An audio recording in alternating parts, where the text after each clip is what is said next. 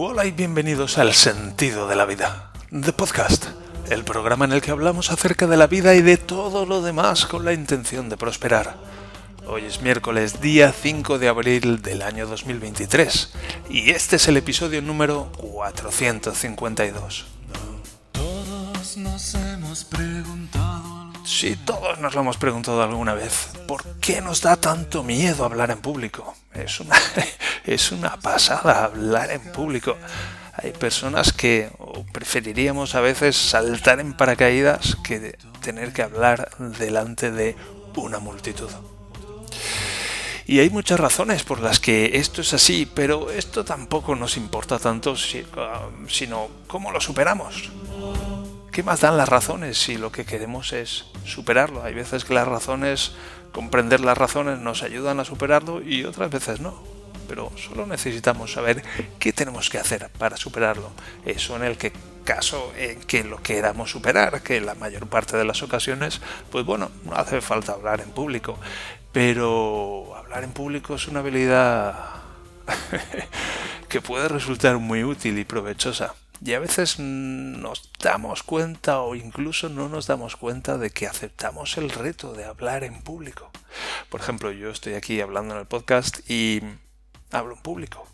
Mm, ahora mismo tengo una audiencia de 60 personas aproximadamente. Así que ahora mismo hay 60 personas al otro lado de sus teléfonos móviles, probablemente no ahora mismo, sino en ¿cómo se llama? En, así, en asíncrono y estáis ahí escuchando todo lo que digo. Es una pasada. Ahí decalado en el tiempo a través de conductos tecnológicos realmente asombrosos que tenemos a nuestra disposición en día de hoy. Y bueno, pues ya digo, esa habilidad de poder hablar en público, de poder hablar a un grupo de personas, de por... yo he llegado a hablar, yo he llegado a hacer un monólogo de humor delante de, yo qué sé, que habría ahí 100 personas, 200 personas. Y a mí siempre me ha traído eso de hablar en público. Ya desde la universidad ya lo notaba. Y como que me daba cuenta de que era era una, una, debilidad o algo que no podía hacer o que me ponía muy nervioso, que tenía muchísimo miedo y eso me molestaba. Me molestaba sentir tanto miedo a la hora de hacer algo así.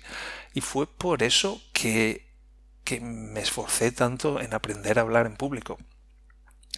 Y bueno, he hecho un largo camino ya a día de hoy, pues eh, en la universidad ya hablaba, hacía muchos trabajos que exponía y luego pues más tarde estuve haciendo, estuve escribiendo muchos años, pero escribiendo es muy diferente porque no nos exponemos tanto como hablando. E incluso este podcast es diferente a exponerme delante de una audiencia en tres dimensiones en carne y hueso. Es diferente, se siente diferente.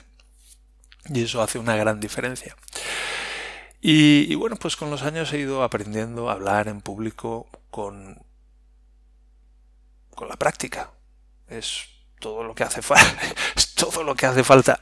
Y resulta que, bueno, hoy traigo este tema porque ayer en el grupo de Telegram el Sinner decía que tenía que hacer una exposición en público en el trabajo en un par de semanas. Y entonces yo normalmente me hubiera retraído y no hubiera dicho nada, pero como estoy en una etapa en la que pues tengo más fuerzas y siento más energías y tengo más ganas de hacer cosas, pues me ofrecí a hacer una sesión con él para una sesión de coaching, pero yo no soy coach, así que será una sesión de coaching, por ejemplo, porque teracoacher sí que puedo ser.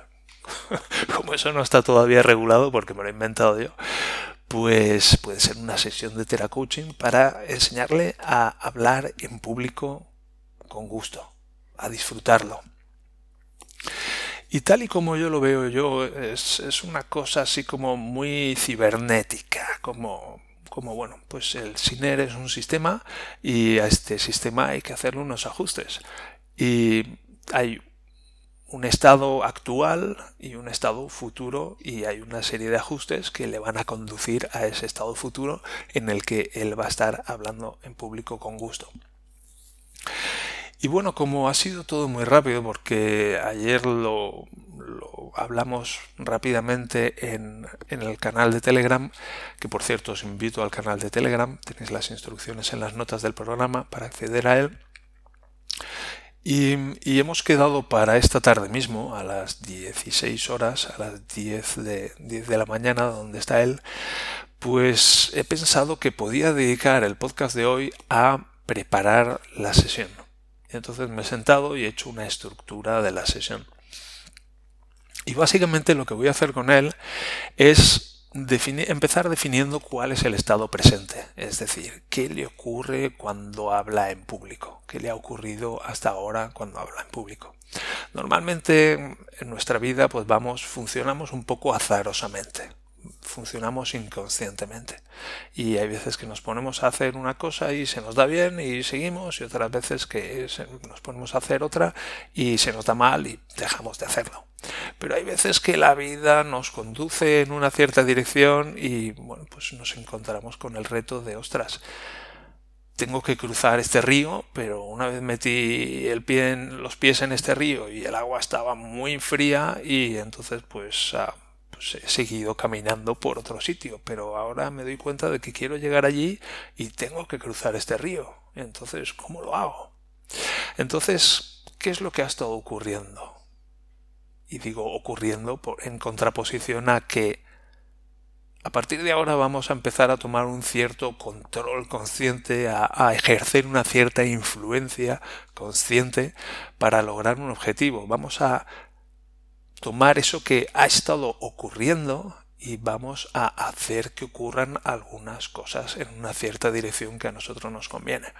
Y eso es un poco la manera en que tomamos del inconsciente, tomamos cosas que, tomamos un código que ya está ahí y que ha estado funcionando de una cierta manera, pero que nos damos cuenta de que si queremos ir en una cierta dirección diferente, pues tenemos que hacer algunas modificaciones en el código, porque si dejamos que el código siga funcionando como ha estado funcionando, pues nos va a llevar en otra dirección y no es hacia allí, hacia donde queremos ir, sino en esa otra dirección.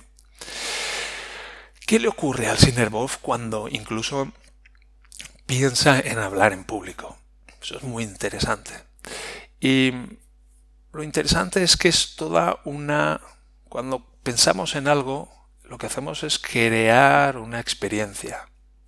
Y es una experiencia que creamos con nuestra mente mediante representaciones internas. Es decir, cuando yo pienso en hablar en público, ¿cómo me represento esa experiencia internamente? Si cierro los ojos y pienso en eso, ¿qué es lo que ocurre? ¿Qué es lo que veo?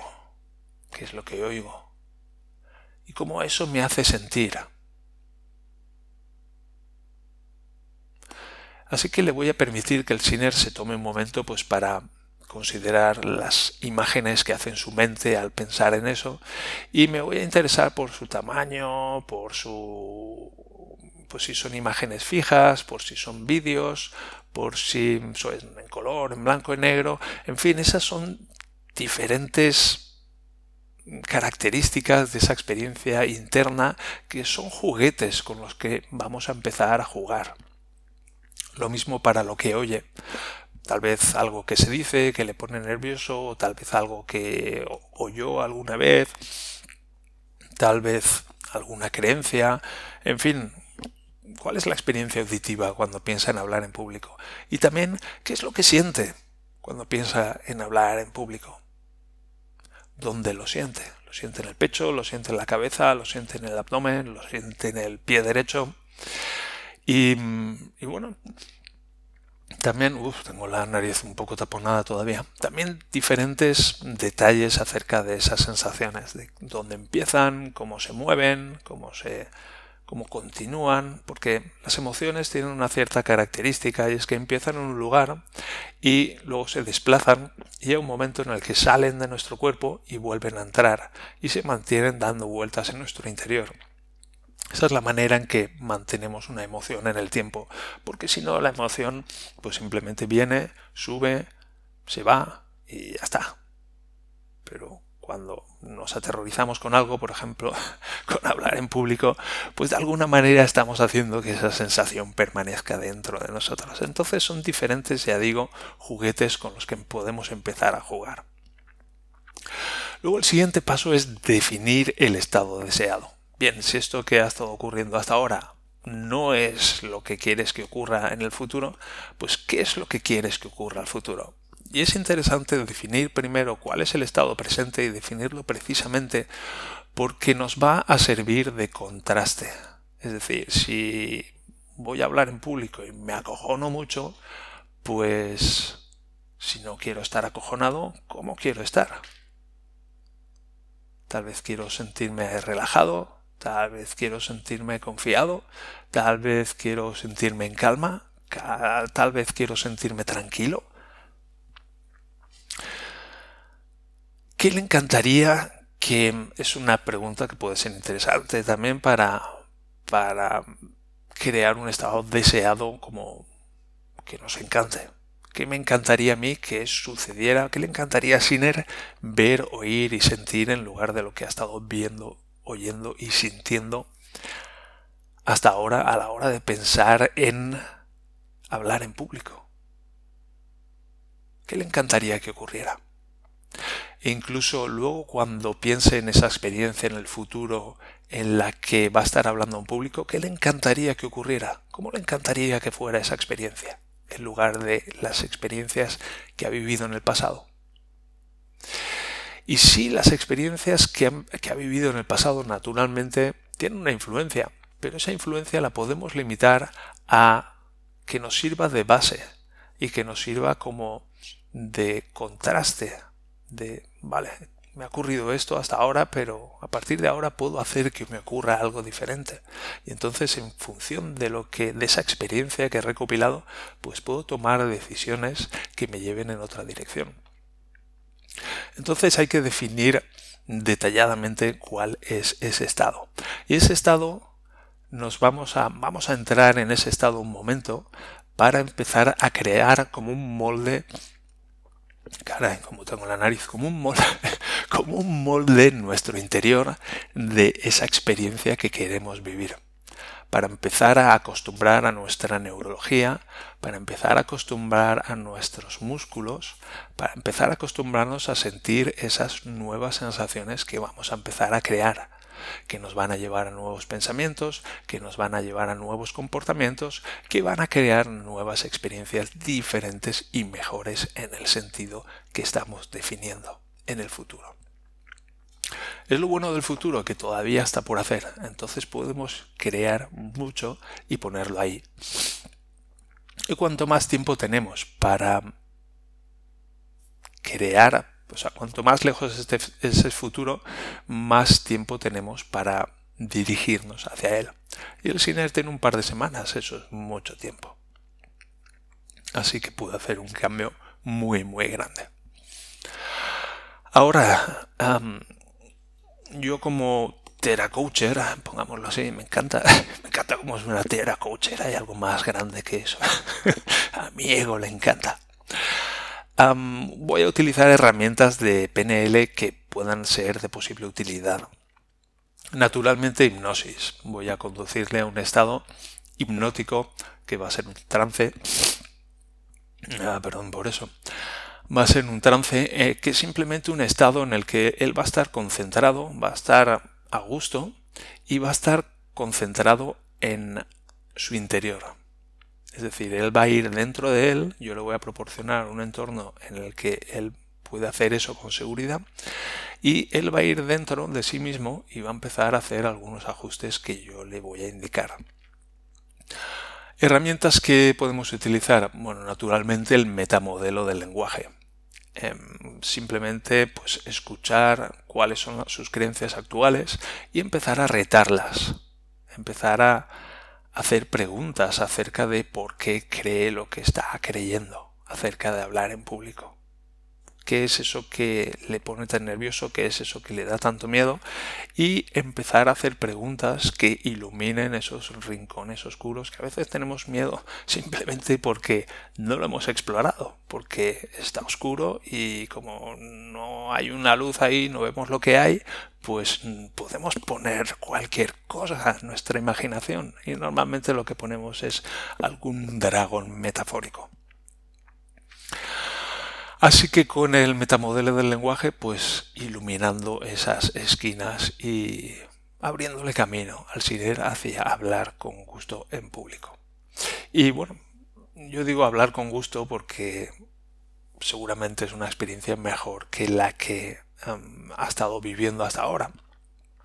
Pero bueno, yo me ajustaré a cuál es ese estado deseado que él pueda imaginarse que es lo que a él le encantaría que tal vez él se imagine algo mejor que, que lo que me puedo imaginar yo. Él es él mismo y él es quien mejor se conoce a sí mismo. Así que yo voy a escuchar y voy a asistirle en el proceso de conducirse en esa dirección.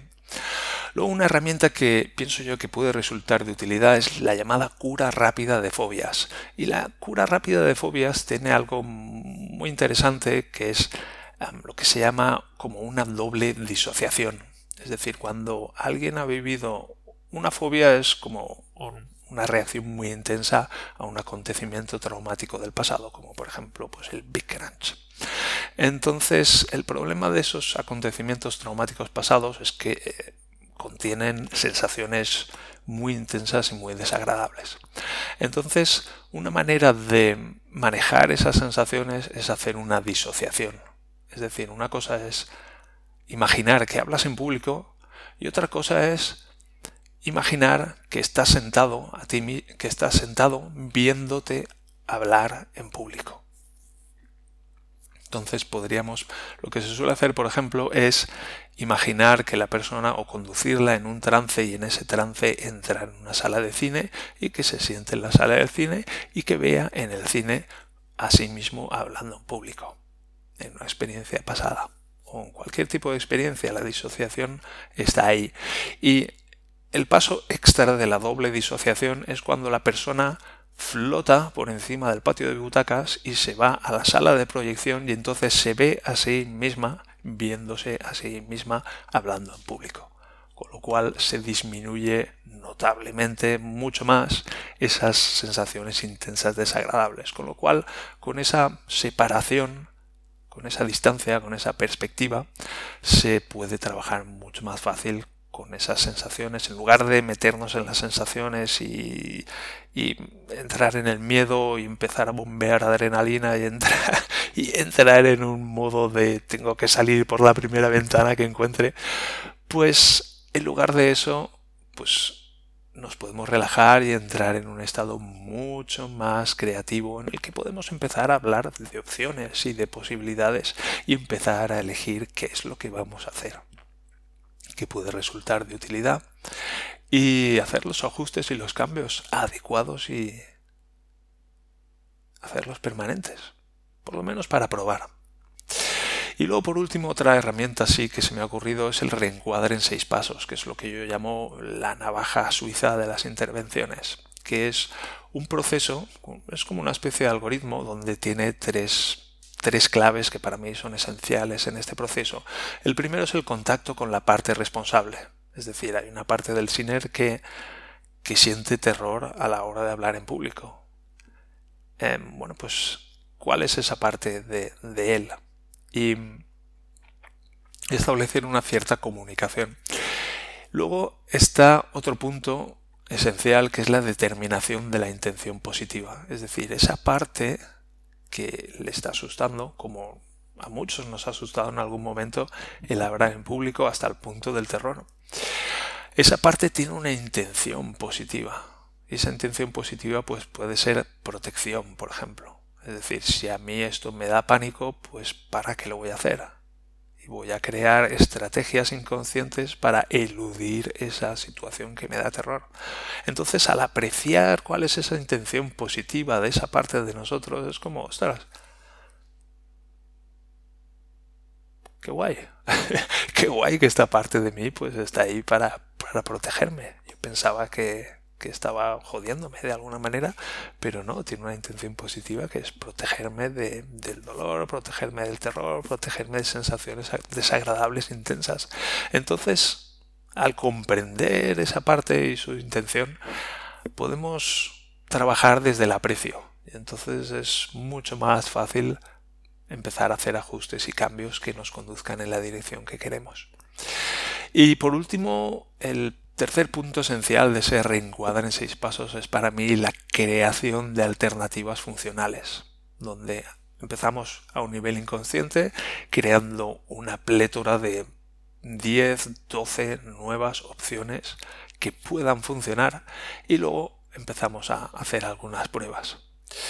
Y bueno, pues esta, estas son tres puntos esenciales del reencuadre en seis pasos, que es una de las diferentes herramientas que pueden resultarme de utilidad en este proceso. Así que esta es más o menos la estructura de lo que voy a hacer. Hemos reservado hora y media para esta tarde para hacer todo esto porque una hora se suele quedar muy corto porque hay mucho trabajo que hacer porque como podéis ver yo voy muy detalladamente a lo largo de, del proceso y, y bueno, pues también mejor tomarse las cosas con un poco de tiempo para hacerlas con calma y con tranquilidad y asegurarnos de que salen bien y mejor.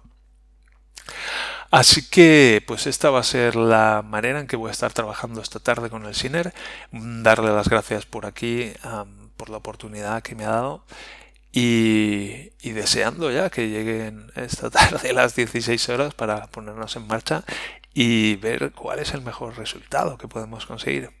También se me ha ocurrido, lo quiero recordar aquí, que mm, ahora mismo estamos en el día de hoy y hay un día en el futuro que será el día en el que él salga a hablar en público, uno o varios días creo que son.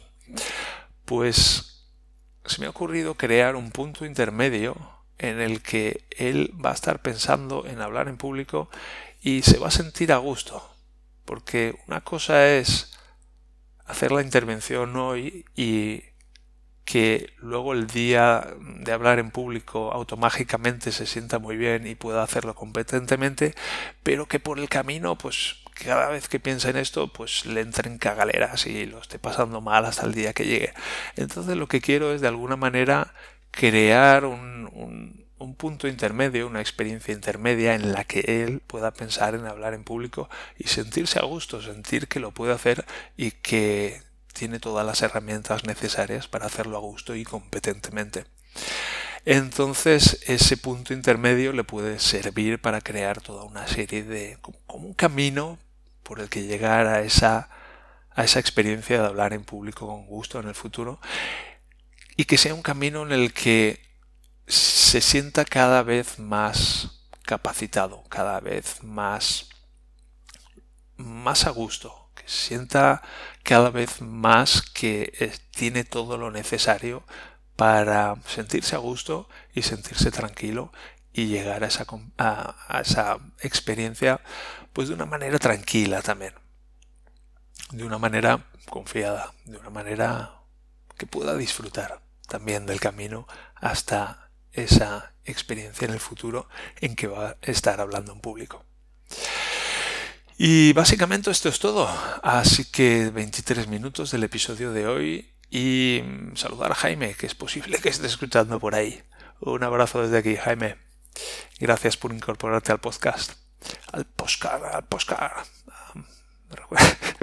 la canción de Bare Ladies, ¿conocéis Bare Ladies? Que se llama Another Post, Another Post, another postcard, another postcard with chimpanzees, and everyone is addressed to me. me gusta mucho esa canción, me gustan mucho los Bad Naked Ladies. Bien, pues eso ha sido todo por hoy, así que mm, hasta el próximo episodio me voy a ir despidiendo. Voy a dejar aquí un poco de espacio porque si no entrará la, entrará la salidilla encima de mi canción de, mi, de los Naked Ladies y, no, es, no, no quiero eso, quiero que empiece a sonar después. Así que ya digo, muy ilusionado por hacer esta intervención. Gracias de nuevo por la oportunidad. Muchas gracias a vosotros por estar ahí acompañándome en este proceso de prosperar. Y nos encontramos en el siguiente episodio. Si el super ratón decía recordad superminarizaros y no sé qué más, pues yo os digo recordad prosperar. Recordad que os quiero mucho y nos encontramos en el próximo episodio. Hasta entonces, que estéis muy bien. Adiós.